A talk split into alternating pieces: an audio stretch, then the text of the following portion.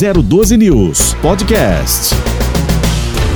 Na 012 News, Cidade Sem Limite, com Tony Blade. Bom dia, estamos no ar com Cidade Sem Limite aqui na 012 News. Obrigado pela presença de todos vocês sempre, né, acompanhando os nossos entrevistados e muito obrigado pela audiência, os internautas, a você que nos acompanha e em breve 94.5 estreia você vai sintonizar no seu, no seu rádio, né? Na cidade de Taubaté, a cidade de São Luís do Paraitinga, todas as regiões aí, né? Para o Vale Histórico terão acesso nesse sinal 94.5 em breve liberado para você nos acompanhar. E hoje é segunda-feira, tido como Dia Internacional da Preguiça. Para alguns, né? Porque para nós não, estamos aqui e o entrevistado de hoje é muito bacana. Eu gostaria que você já fosse enviando suas mensagens para cá, suas perguntas também. Nós vamos conversar com o doutor José Henrique de Paula Ramos, delegado seccional de São José e também é o responsável pela academia, né? O treinamento dos policiais aí, é o diretor da, da, da academia? Isso, diretor, delegado seccional, vários cargos importantes. Não, da academia região. ele é o diretor. Sim, senhor. E ele veio aqui acompanhado do Alexandre, né? O Casca, para quem conhece, falou: não, o doutor não pode sem escolta. Então, acho que está bem, está bem acompanhado, a segurança está bem feita, né? Tamo aí. Bom, e você vai poder entrar em contato conosco aqui, mandando suas mensagens para a gente conversar um pouquinho. Você que é vigilante, você que está em casa acompanhando através da internet, você nos acompanha na nossa multiplataforma, a internet, ou seja, Facebook, Instagram e também pelo YouTube. E em breve, talvez para a semana que vem, comecinho de, de, de novembro já, a estreia da 94.5 para que você possa nos acompanhar no carro, no, no rádio do seu carro também. E já tem pergunta aqui pro doutor José Henrique de Paula Ramos, mas na sequência a gente vai falar sobre essas perguntas. Pode ir mandando que a gente vai acumulando aqui para fazer a pergunta pro doutor. Bom, o que aconteceu no final de semana? Só um destaque para você. Dois homicídios foram registrados na nossa região no final de semana, no, no, os dois no sábado. Para se ter uma ideia, a polícia vem trabalhando para combater a criminalidade, mas os criminais evoluem. Não importa o calibre da arma que eles utilizam, o, o importante para eles é atirar. Ainda bem que o bandido não tem treinamento, né? Isso ajuda a polícia bastante.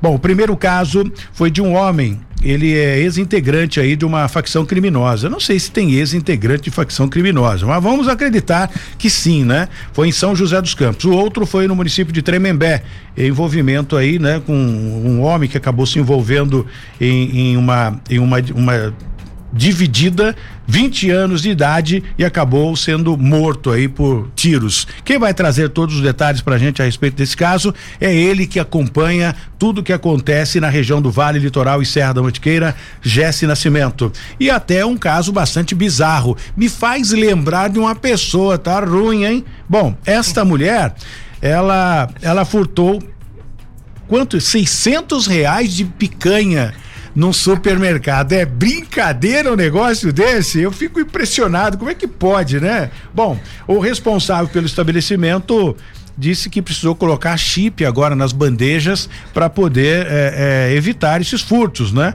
Esse foi de 600 reais de duas mulheres bonitas. Vocês vão acompanhar daqui a pouco as imagens das mulheres bonitas levando picanha para o seu churrasco, viu? Coisa que, né? O gesto daqui a pouco destrincha esse assunto pra gente. Cena de bang bang no município de Caraguatatuba. Foi na última quinta-feira, quando bandidos tentaram roubar um supermercado, um mercadinho né? Criminosos foram presos sem nenhuma lesão, ou seja, não houve troca de tiros, não pagaram para ver, foram presos e vão ficar um tempo lá de, de repouso, né? Um outro caso também, um homem foi feito refém em um assalto na rodovia ou na SP 50 que liga São José dos Campos a Monteiro Lobato. E um detalhe, hein? Era um casal, o bandido, um cara só, abordou o sujeito, né? O casal, na verdade, e colocou, trancou o marido desta mulher dentro do porta-malas. O desfecho dessa ocorrência você vai acompanhar daqui a pouco também com Jesse Nascimento, que agora vai trazer informações das principais rodovias que cortam o Vale do Paraíba e se teve alguma ocorrência que mereça destaque já na abertura do programa. As principais informações das rodovias do Vale do Paraíba e Litoral Norte. Trânsito 012 News. Bom dia, Jesse. Muito bom dia, Tony. Bom dia aos nossos convidados, aos ouvintes e telespectadores da 012 News. Tony, uma manhã movimentada aqui na região metropolitana do Vale do Paraíba. A gente teve, infelizmente, um atropelamento ali pelo quilômetro 10 da rodovia Floriano Rodrigues Pinheiro, que liga Taubaté a Campos do Jordão, quilômetro 10, que fica ali na cidade de Tremembé, próximo ali ao Leite na pista. Esse atropelamento foi fatal, de acordo com as informações. Você está vendo imagens aí de um caminhão tombado neste momento pela serra da rodovia dos Tamoios, quilômetro 78. Esse caminhão com a carga tombou pela madrugada e interdita ali um dos sentidos, o sentido litoral da rodovia dos Tamoios, portanto, que está com o sistema de para e siga, e siga lá para a cidade de Caraguatatuba e também para São José dos Campos. Ontem a gente já teve um acidente também pelo quilômetro 68 8 da Tamoios. Você é, vai ver novamente as imagens aí deste caminhão tombado. Ainda não há informações de vítima a respeito deste acidente que aconteceu agora há pouco pela rodovia dos Tamoios. Nas demais estradas que cortam a região, situação é tranquila, Tony. Muito bem. Ontem o Alexandre subia de, de, de Caraguá para São José dos Campos e enfrentou problema. Quantos Quantos minutos? Duas horas, Duas se eu não me horas? engano, um acidente ali no quilômetro 74. Tava feio o negócio. Pelo jeito, esse outro acidente aconteceu depois. Então a gente ficou aí algumas horas subindo ali no congestionamento. Tava difícil. É, não é fácil, né? É, E- e- foram cinco vítimas moderadas e uma grave nesse acidente Repete, que aconteceu repete. ontem na Tamoios. Então repete que estava cortado o seu microfone. Cinco vítimas moderadas e uma grave nesse acidente que aconteceu ali na rodovia dos Tamoios, sete quilômetros de congestionamento no sentido São José dos Campos. Por isso que o Alexandre encontrou aí esse tempo de espera para chegar aqui em São José. Tony. Jéssica, eu vou falar um bom dia pro doutor José Henrique de Paula Ramos, delegado seccional, que é um privilégio tê-lo aqui conosco. E na sequência, o Vander vai trazer informação pra gente sobre o que aconteceu no final de semana. Choveu, né? Eu não sei se eh, tudo ficou instável ou estável, né? Ou se houve des- deslizamento de barreira ou alguma ocorrência que mereça destaque na região do Vale Litoral e Serra da Mantiqueira. Doutor José eh, Henrique de Paula Ramos, muito obrigado pela sua presença aqui no nosso Cidade Sem Limite na 012 News. Bom dia, Tony. Bom dia, Alexandre. Bom dia à sua audiência qualificada. Nós aqui agradecemos a oportunidade, Tony, de poder bater um papo, fazer uma reflexão sobre uma questão tão palpitante quanto a segurança pública, um tema sensível para todos nós aqui em São José dos Campos. E não resta dúvida, doutor, o senhor que é professor, diretor da Academia de Polícia em São José dos Campos, sabe né, da qualificação do policial e, e na abertura já do programa, lamentar aqui, né, e os nossos sentimentos, a, a família do Jefferson, policial, que em plena atividade funcional, ele perdeu a vida, né? Eu acho que todos os policiais estão é, é, sujeito a isso, né? Que é um, é um risco. Cada saiu de casa é um risco porque eles é, andam no fio da navalha o tempo todo. É verdade, Tony. Para nós foi uma perda lamentável. Eu trabalhei com o Jefferson no início da carreira dele, ele tinha 23, 24 anos. É, sempre se comportou como um policial é, padrão, eficiente, correto, que cumpria suas obrigações de uma maneira muito bacana, sempre voltando seus interesses para o combate à criminalidade. Era um policial abnegado e infelizmente nós sofremos esse acidente trágico. Jefferson tinha saído três horas da manhã, acordado três horas da manhã, às quatro e meia estava na capital, indo, indo para a capital para cumprir mandado de buscas lá na em determinado local. No retorno nós tivemos esse trágico acidente que ceifou a vida desse jovem policial. Agora, doutor, é, já houve perguntas no dia, né, em que a- a- aconteceu o fato. O Alexandre, inclusive, fez contato com a gente aqui e as, as pessoas perguntavam, né? Curiosidade da, do munícipe que não tem essa noção, né, de lei, o que acontece, o que protege o policial. Um policial como esse, por exemplo, ele tem algum seguro de vida porque ele arrisca todos os dias. O policial militar parece que em, em combate ou em serviço ele tem um seguro que cobre pelo menos a família. O policial civil segue esse mesmo padrão? Igualmente, em virtude desse acidente de, no curso das, de uma operação, naturalmente a, a família receberá uma indenização para tentar de alguma forma compensar essa perda. É, é lamentável. É lamentável, né, o que a gente eh, tenha que narrar esse tipo de, de acontecimento, mas é a pura realidade. E cada acidente, né, ou cada combate, como tivemos aí o, o caso do Juliano lá no Pinos do Iriguaçu 2, mais uma perda também, um grande policial, participei de algumas ocorrências com ele, indo para São Paulo, inclusive, na favela da Barroca. Eu me lembro que saímos daqui de madrugada, eu como repórter, né, fui com a minha viatura acompanhando e vi que realmente na, na, na minha correria e na trajetória acompanhando a polícia é realmente um risco muito grande todos os dias. Então saímos daqui meia-noite, né, para uma ocorrência. Eles haviam sequestrado uma, um, um, empresário em Taubaté e iriam cortar a orelha do filho para poder eh, exigir o resgate. Então prenderam o enfermeiro eh, na cidade de Caçapava que eu fui acompanhar o Betim, Bentim, né? Foi junto também o, o, o, Ronaldo Rafaeli, na época que era do 10, né? Que é a antissequestro de São José dos Campos. Fomos até a favela da Barroca em São Paulo e aí a ocorrência desenrolou o dia todo né? E no final da tarde, sem dormir, essa equipe vem embora, assim como eu também. Então é realmente um risco e com essa perda, o Estado consegue repor essa, essa, essas baixas, doutor? É, de uma maneira gradativa tem sido feito tem sido feito concursos públicos, mas é, de certo modo nós é, há uma necessidade de o Estado acelerar um pouco essas contratações. Nós temos nós temos sofrido perdas de várias por várias razões, é muita aposentadoria, muito policial que tá, acaba tendo a vida perdida também no dia a dia, como você disse, é uma profissão de risco, expostos a riscos assim de toda natureza. Então o Estado precisa não só ampliar suas contratações, mas acelerar esse processo de contratação, de uma maneira que a gente possa repor esse quadro e atender as nossas demandas que se multiplicam no, no, mundo moderno, no mundo contemporâneo. Hoje você tem crimes cibernéticos hoje que de certo modo assoberbam as delegacias de polícia em, razão da complexidade exigida para serem investigados delitos dessa natureza. É, e, e, é lamentável, né? Embora eles tenham todo o treinamento, falando agora no combate, numa troca de tiros né, é, como aconteceu lá com o Juliano, foi pego de surpresa.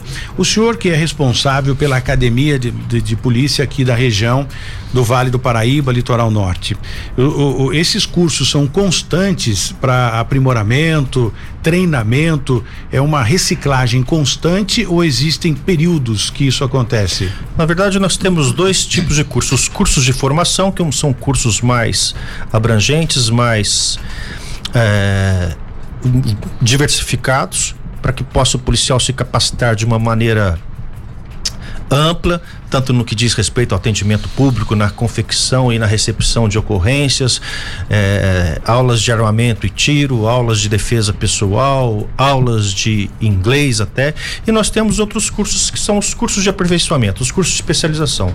Recentemente nós fizemos, terminamos na semana passada, na última sexta-feira, um curso de habilitação para submetralhadora.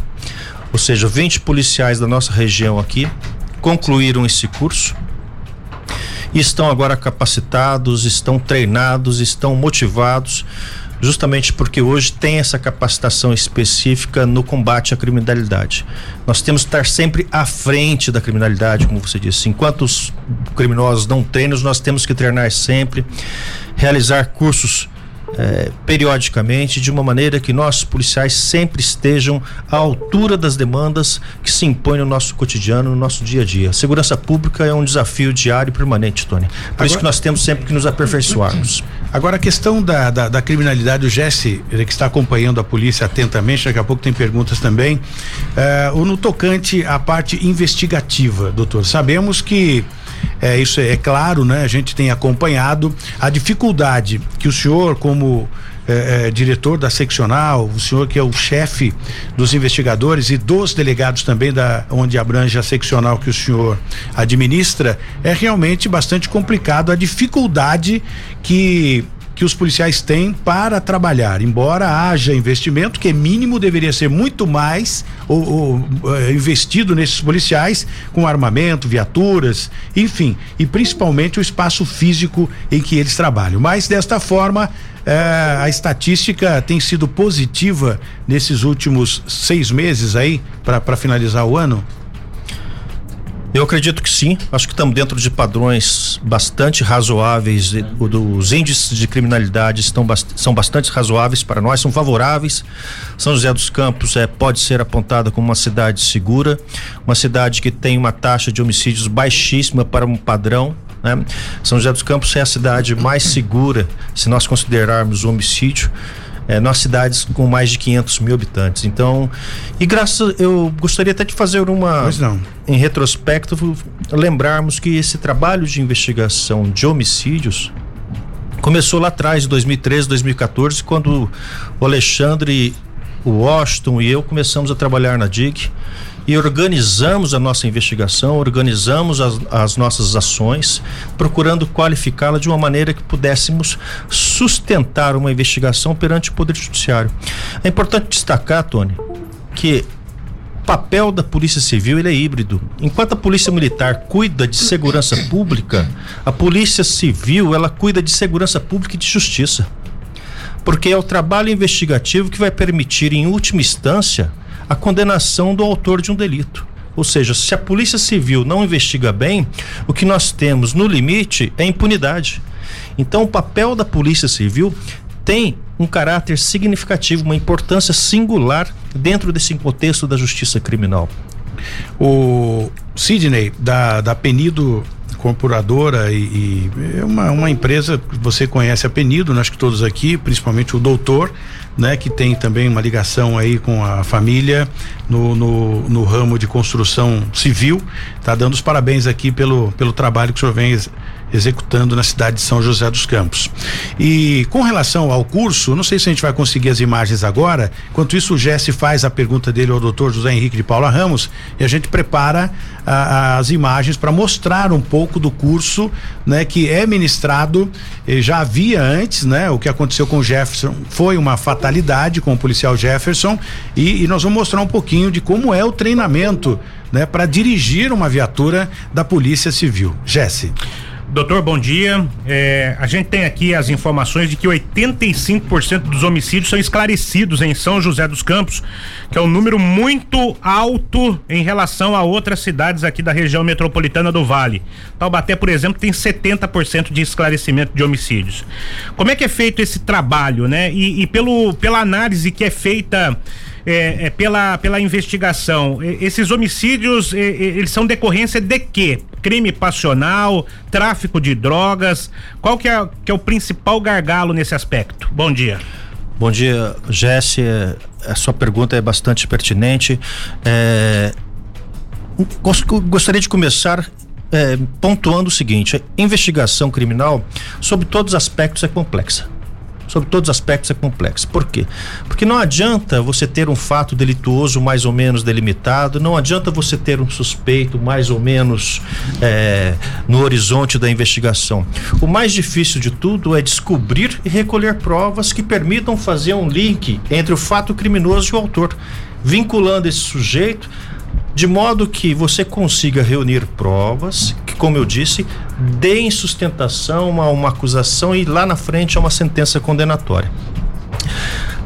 Justamente por conta dessas dificuldades, desse, desse caráter complexo da investigação, é que nós precisamos nos capacitar. Lá atrás, quando nós trabalhávamos na DIG junto com o Alexandre, que eu acabei de mencionar aqui, nós começamos a adotar cursos e, e frequentar cursos de técnicas de entrevista e interrogatório, ou seja, a obtenção de uma prova oral de uma maneira mais qualificada, de uma maneira mais eficiente porque você tem essa questão de vítimas e testemunhas que muitas vezes temem, ficam temerosas de dar testemunho. Então você precisa criar uma empatia, criar um convencimento, gerar nela uma credibilidade. Ou seja, eles precisam confiar na polícia para que se manifestem e produzam essa prova oral, que sem essa prova oral também você não chega a lugar a nenhum. Não, não adianta evolui. ter perícia. É, a investigação não evolui. Exatamente. É um. São, são provas, as provas materiais e as provas orais, elas se complementam, elas se reforçam mutuamente dentro da investigação criminal. Então, se você tem, de um lado, peritos, experts em determinados assuntos, você tem que ter policiais civis qualificados para obtenção dessa prova oral. Aqui em São José dos Campos nós também temos eh, essa e, e, equipes especializadas que foram se desenvolvendo, que foram se capacitando. E hoje eu acredito que isso é, é que nós temos hoje é resultado de um trabalho de mais de oito anos que produziu é, policiais competentes, abnegados, dedicados, que estabeleceram uma rotina de trabalho e, portanto, sabem muito bem, do ponto de vista profissional, cumprir as suas obrigações. Muito bem. O Vander tá aí já? Só para liberar o Vander, e a gente segue aqui com o doutor José Henrique de Paula Ramos. O Alexandre também vai falar alguma coisa. Caiu, né?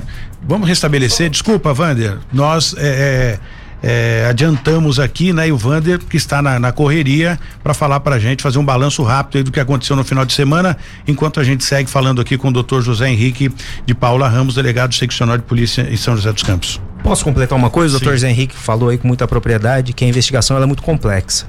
E assim, a, a, pergunta do Jesse, e eu gosto de lembrar que eu vejo muita, muitas autoridades imputando ao tráfico de entorpecente de forma gene, é, genérica como causador do homicídio e que tem que ter, ser feito um combate específico. E não é. A investigação de homicídio, ela tem que ser feita caso a caso. Em 2013 a gente tinha muito isso daí. Eram autores cometendo vários crimes e eles não eram investigados devidamente e as provas não eram colhidas e eles não eram presos. O que precisava fazer é isso daí. Com isso, a gente prendeu essas pessoas que eram verdadeiros serial killers, matavam 10, 20 pessoas e se viram presos na, na nossa gestão. A gente segue nessa linha que agora o Vander já está pronto. Alô, Vander, muito bom dia. Desculpe a demora aí, o papo aqui está muito gostoso, as pessoas interagindo também e é importante a sua participação num balanço do que aconteceu no final de semana com a Tamoios congestionada e chuva em diversos pontos da região. Conta pra gente. Bom dia, Vander, boa semana.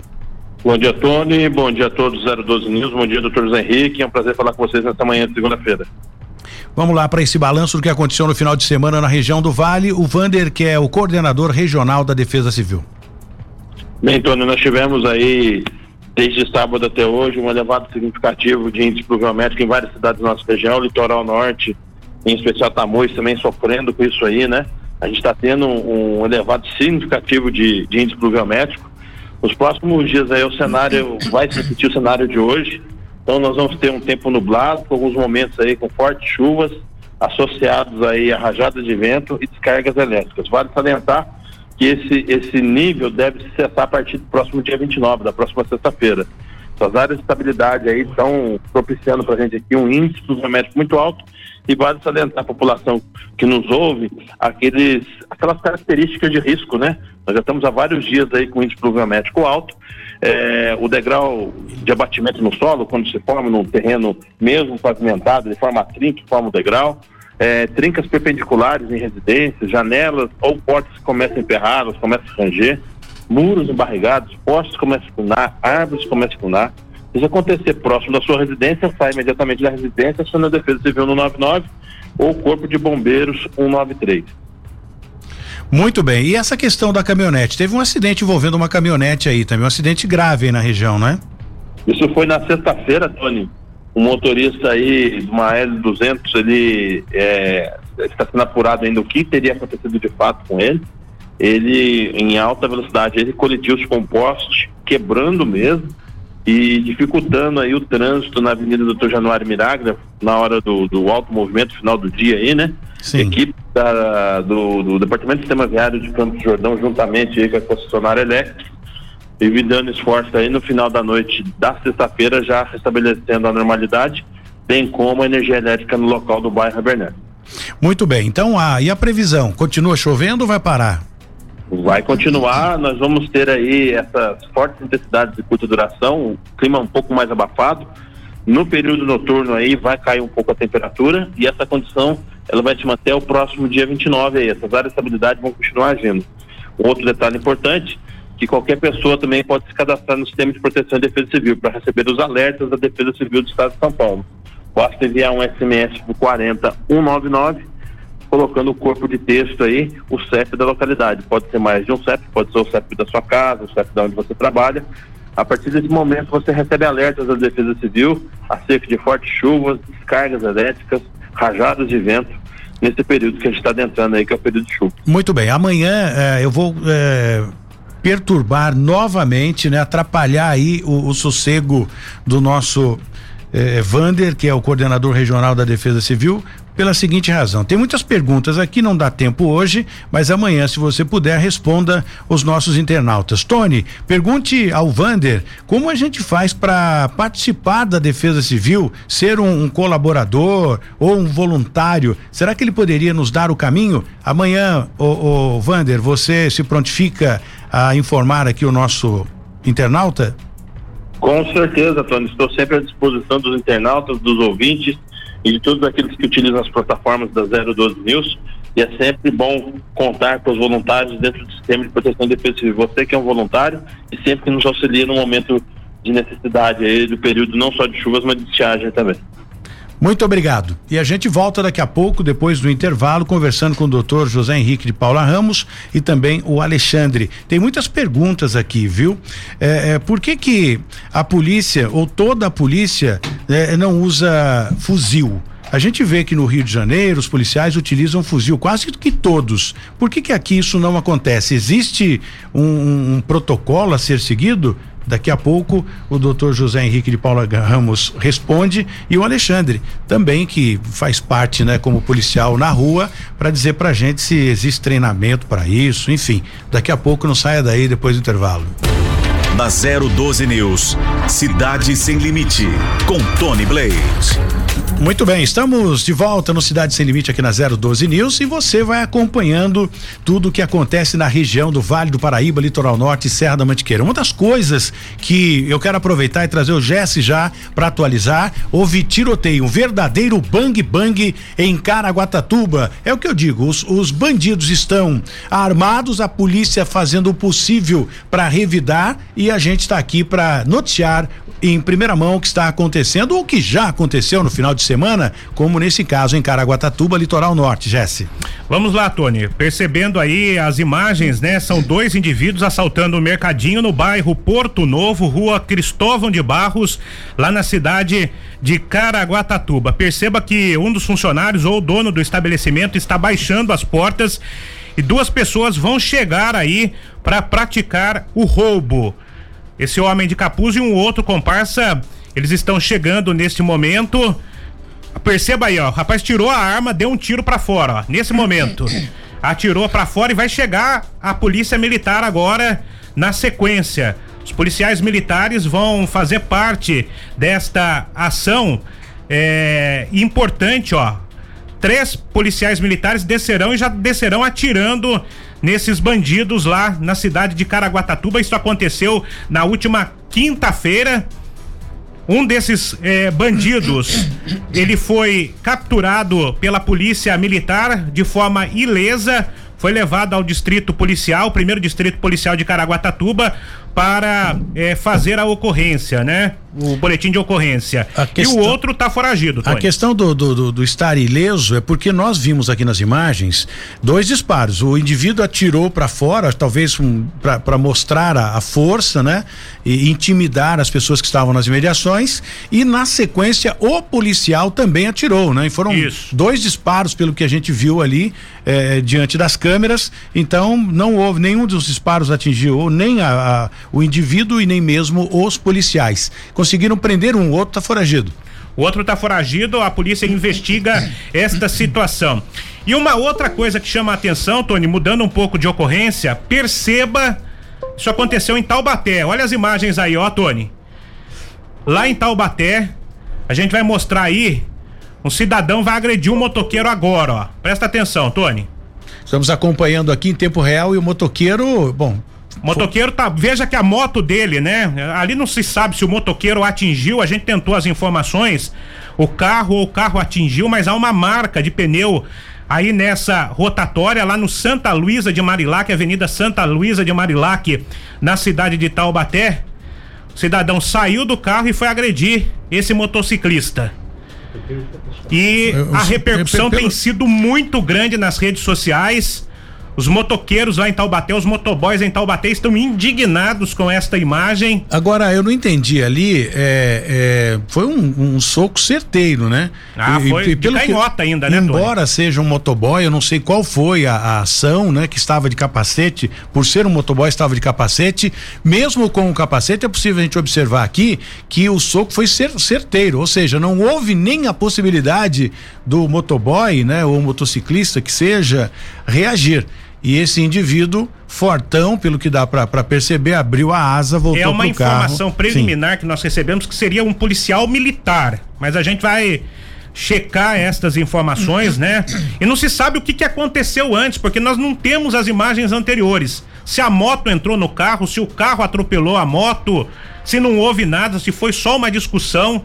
Então, abre-se aí um leque muito grande. Não houve registro de boletim de ocorrência, pelo menos até ontem, lá na cidade de Taubaté. Mas os motociclistas, isso, os né? motoboys estão indignados com essa situação por lá, viu, Tony? Impressionante isso, né? Bom, num caso desse, né? Como é que a gente investiga um negócio desse, né? Bom, é, é, se ninguém fez o boletim de ocorrência até agora, a polícia não tem como entrar num caso desse, né, doutor? É assim? Verdade, ainda infelizmente nós temos muito casos de subnotificação, né? São as chamadas cifras negras, as pessoas não comparecem na delegacia e naturalmente a polícia não consegue dar a resposta a esses casos. E, e a gente tem que tomar cuidado de criar uma convicção só olhando partes de imagens, né? Quando você vê a imagem, às vezes tem uma edição, você não sabe o que aconteceu antes, o Sim. que aconteceu depois. É, aquele caso dos policiais ali é bem emblemático. Você vê que Precisa o rapazinho pega e dá um tiro pra fora, quer dizer, ele é capaz de dar tiro sem ter ninguém Aí pra ele atirar. Obviamente, assim, ali a probabilidade dele realmente ter atirado contra os policiais é muito grande, apesar das imagens não mostrarem. Então tem que tomar muito cuidado. E falando de imagens, a gente tá na. A, a- Polícia Militar agora inovou com, colocando é, câmera nos uniformes, isso aí tá garantindo aí mais lisura nas ações da Polícia Militar. Isso ajuda ou prejudica numa ação, doutor, da polícia? Tony, acho que nós devemos considerar dois aspectos aí do, do- do ponto de vista investigativo. É claro que determinados momentos, determinadas etapas da investigação, elas têm de ser feitas sob um caráter sigiloso, sob pena de frustrar o resultado dessa investigação. Por outro lado, quando nós já temos elementos suficientes para incriminar alguém, necessitamos cumprir um mandado de busca na casa do indivíduo que é alvo dessa investigação, precisamos apreender a arma que ele empregou no assalto, que ele empregou no homicídio, nós acreditamos que o registro dessas imagens, o registro em áudio, são fundamentais. Alexandre, quando trabalhava na DIG, no setor de homicídios, liderava o grupo de homicídios lá, aliás, com muita competência, com muita eficiência, ele foi pioneiro nesse sentido. Toda vez que nós íamos em busca de provas, o Alexandre registrava toda a ação desenvolvida pela sua equipe. De maneira que isso, do ponto de vista técnico e investigativo, era perfeito, porque era uma prova íntegra. E do ponto de vista jurídico-processual, não, havia, não haveria o que ser discutido. A legalidade do ato estava ali patenteada naqueles registros. Então eu acredito que Dentro da investigação, nós temos que separar. Em determinados momentos, não há como fazer esse registro. Quando você está infiltrado, quando você está fazendo uma campana, sob pena de ser, ah, acabar em malogro essa investigação. Mas, na hora da recolha da prova, da descoberta de onde estava escondida uma arma, de onde estava escondida drogas, dinheiro, eu acho que é fundamental que se faça esse registro justamente para que não paire dúvidas sobre a correção, a lisura dessa investigação. Eu, eu lembro, né, eu, diante dessa colocação do doutor José Henrique, eu me lembro que inclusive eu fui testemunha do, do, do Alexandre na época, porque isso era novidade, né? E eu acabei fazendo isso aqui na região do Vale, poucas pessoas faziam, e o Alexandre, ele, ele eh, registrava eh, essas ocorrências não para colocar na mídia, né? É, o que a gente soltava, eu fazia as imagens junto com a minha equipe. Mas o fato dele ter uma câmera registrando a ocorrência é para mostrar isso que o doutor disse, né? A transparência das ocorrências. Porque em momento algum quem está sendo preso pode questionar que houve abuso, né, por parte do policial, porque as imagens estavam ali gravadas. Mas já houve quem teve a, a, audácia de perguntar. Mas será que não há edição? Acho que na época era não, até um pouco não, complicado. O, o, o Tony, isso, né? assim, a, é, uma das coisas que me fez fazer ter essa ideia aí, com uma muita briga interna por conta disso, aí que tem muitos policiais que entendiam que não deveria filmar, mas é justamente pela distância entre a polícia e o poder judiciário. A, a gente percebia que alguns, as pessoas que iam julgar, que iam acusar, não tinha ideia de como funcionavam as diligências. E a gente filmando e apresentando para eles, eles percebiam isso daí. É natural do criminoso contar mentira. Então ele chega, a gente vê isso muito nas audiências de custódia, ele chega e fala que foi agredido, que não sei o quê. Às vezes a gente chegava e, e esclarecia o crime com técnica de entrevista interrogatório. O, o, o, o, criminoso, ele confessava o crime, daí um, dois dias depois no fórum ele falava que ele só confessou porque ele foi torturado, porque ele estava de ponta cabeça, porque estavam batendo nele, e eu achava aquilo um absurdo, porque apesar da maioria dos juízes, dos promotores não acreditarem, aparecia um ou outro outro que questionava a gente. É uma puta de uma dor de cabeça. Aí você tem que responder processo na corregedoria por causa da mentira de um bandido. Daí eu começava a filmar e mostrando para eles como é que funciona um trabalho policial bem feito e com técnica, ele, ele dá resultado. Tem e, um. Pode, pode, pode. Tem um caso pitoresco que aconteceu pois com o Alexandre. É, o Alexandre fez a gravação da confissão de um sujeito e manteve aquela gravação dentro de um pendrive. Em juízo, quando esse sujeito foi ser interrogado, ele negou a confissão, dizendo que ele tinha sido torturado dentro da delegacia. Foi quando Alexandre, em vez de sacar a arma, sacou o pendrive e falou assim: Eu tenho a prova de que a confissão foi espontânea, sem arbitrariedades, dentro da legalidade, conforme manda o Código de Processo Penal. E isso é a prova cabal, né? Ou seja, a prova suficiente para para resolução do caso. E hoje isso tornou-se realidade, né? Então hoje eh, eh, todos os policiais utilizam ou só a equipe de, de rua que utilizam a câmera como essa? A investigação tem esse caráter flexível, né? né? É, cada delegado entende de uma maneira que ele como ele deve conduzir a sua equipe, não é, não existe uma obrigatoriedade.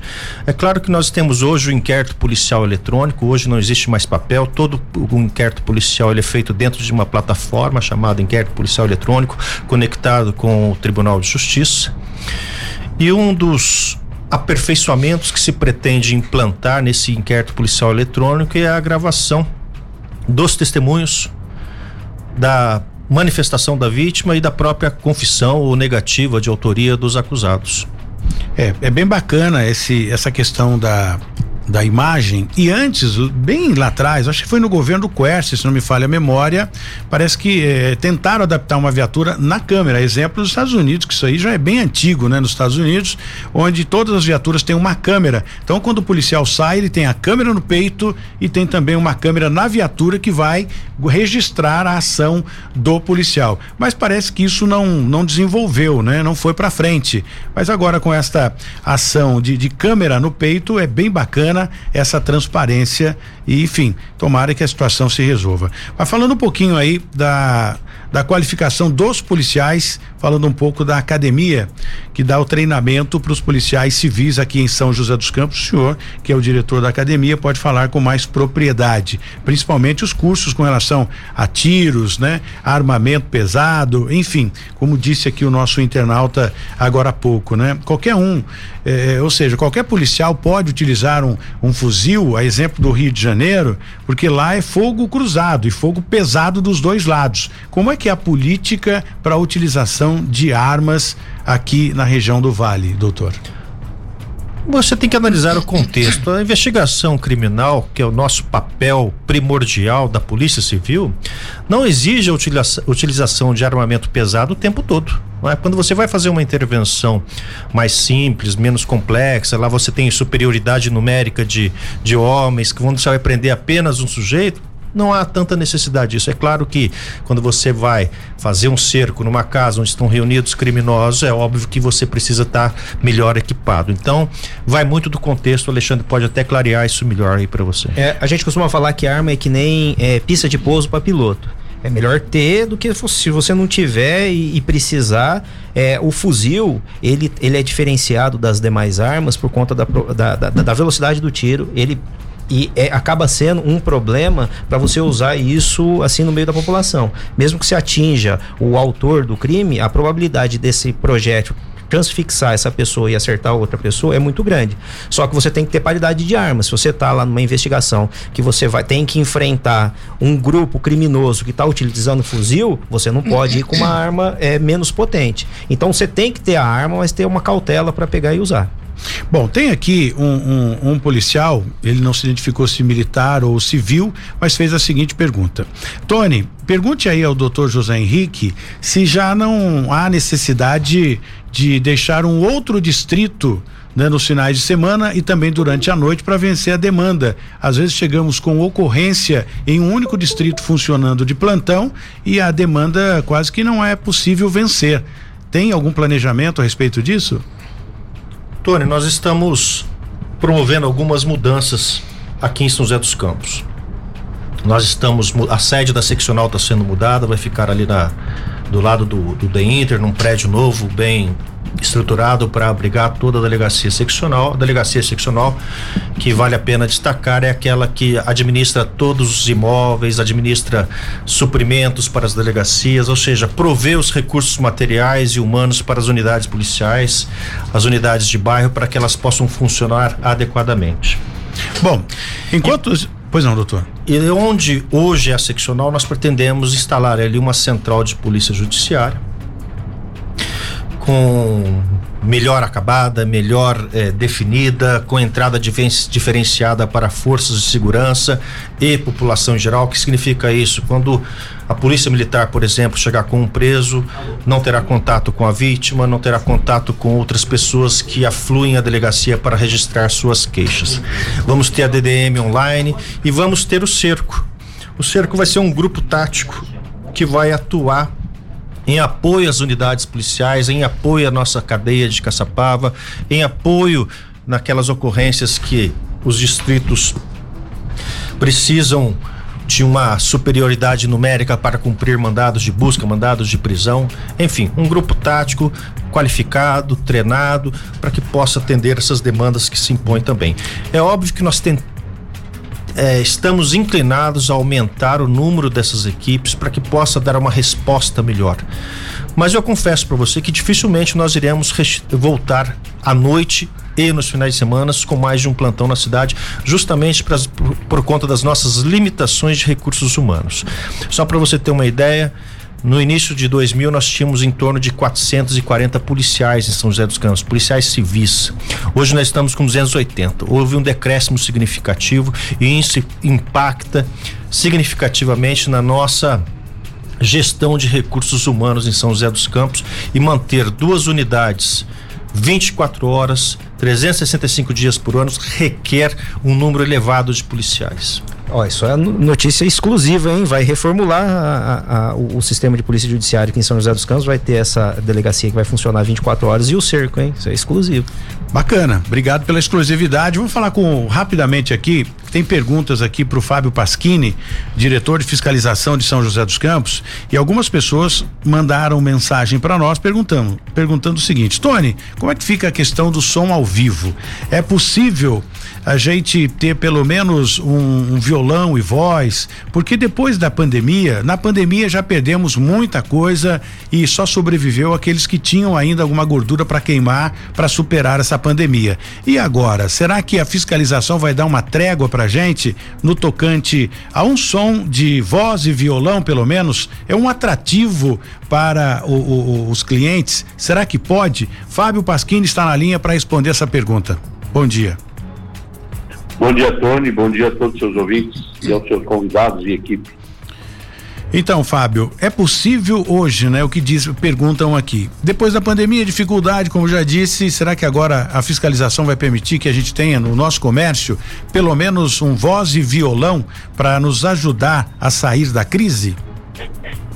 Tony, é, todas as, as, atividades, todos os locais que, que têm como licenciamento o entretenimento, podem fazer o violão e voz, sem nenhum problema. Sim. Ou até mesmo o DJ ou o stand-up, desde que não ultrapasse as 22 horas. Aproveitando o ensejo, pergunta aqui também se os clubes já estão liberados para que os associados possam frequentar. A pandemia também trouxe problemas com relação ao fechamento. Como está isso? Já está liberado. Já desde o começo do mês já foram liberados os parques aquáticos, as churrasqueiras, é óbvio com todos os protocolos que cada clube também tem que respeitar. E como fica essa questão do fluxo? Pergunte ao diretor, é o Marcelo que faz essa pergunta, se eles estão ainda né, com essa ação rigorosa em cima disso, porque no meu bairro, na região sul de São José dos Campos, continua o fluxo liberado. Olha, Tony, o fluxo é um, é um enxugar gelo, né? É, lembrando que todo mundo que está no fluxo é filho de alguém. Então, se a, a, a comunidade do entorno não, não respeitar as regras, fica difícil tanto para nós, do DFPM, quanto é, os, os, nossos parceiros da Polícia Militar, da Polícia Civil, da Secretaria de Mobilidade Urbana e a nossa GCM, fica difícil controlar. Porque depois que o fluxo está instalado, ou você é, usa de, de, de, atitudes mais é, exageradas, vamos dizer assim, né? Que é gás lacrimogênio, tiro de, de, de, bala de borracha, ou você, ou você coíbe. O grande problema nosso é que a gente consegue coibir um. Quando a gente consegue coibir um, ah, essas, essas pessoas vão, migram para outros locais. E aí, raramente, a gente consegue é, identificar para onde eles estão migrando. Quando a gente consegue, a gente vai atrás. Mas é um, um, um enxugar-gelo que a gente, infelizmente, se não tiver o apoio da comunidade para segurar é, seus filhos, seus é, membros da comunidade de não irem nesses fluxos, é, eles vão sempre existir. Muito bem. Obrigado pela sua participação, Fábio Pasquini, atualizando e orientando aqui os nossos internautas. E você que está em casa já teve a explicação, você que é comerciante também. Muito obrigado, Fábio. Boa semana. Para você também, Tony, para todos os seus ouvintes. Um abraço. Jesse Nascimento atualiza pra gente essa ocorrência eh, na, na SP50 em que uma das vítimas ficou presa no porta-mala do carro. Isso, aconteceu na SP50, né, pelo sábado, no começo da manhã, Tony.